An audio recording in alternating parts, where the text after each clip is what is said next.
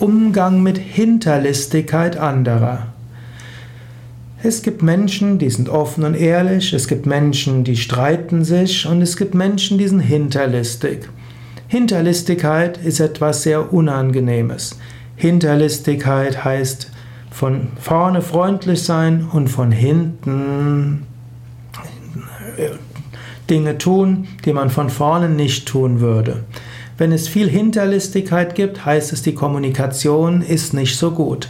Im Normalfall sollte man sich bemühen, eine offene und ehrliche Kommunikation zu haben und offene und ehrliche Entscheidungsprozesse zu haben. Dann braucht es keine Hinterlistigkeit. Wenn du merkst, dass jemand hinterlistig ist, eine Möglichkeit wäre es zunächst mal zu ignorieren.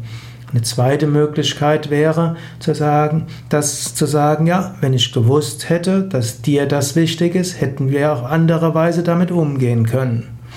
Manchmal kann man auch jemandem klar sagen, ich empfinde das als hinterlistig, was du machst. Mir wäre eine offene und ehrliche Kommunikation wichtig. Manchmal bist du in einer Organisation, wo offene und ehrliche Kommunikation nicht möglich ist. Dann wirst du wissen, in dieser Organisation wird Hinterlistigkeit und Gerissenheit und Listigkeit und Schlauheit und so weiter eine Rolle spielen. Da musst du dann auch mit umgehen können. Und dann kannst du es auch als Sport nehmen und kannst schauen, wie kannst du geschickt handeln und wie kannst du vielleicht etwas mehr Offenheit und Ehrlichkeit hineinbringen. Ich würde dir trotzdem raten, sei selbst nicht hinterlistig. Sei du offen und ehrlich.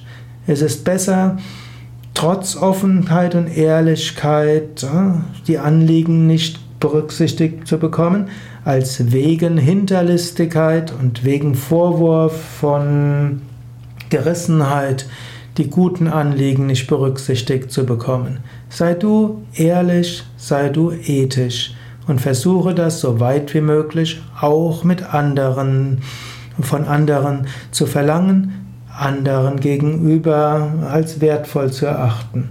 Und es mag Kontexte geben, wo das nicht möglich ist.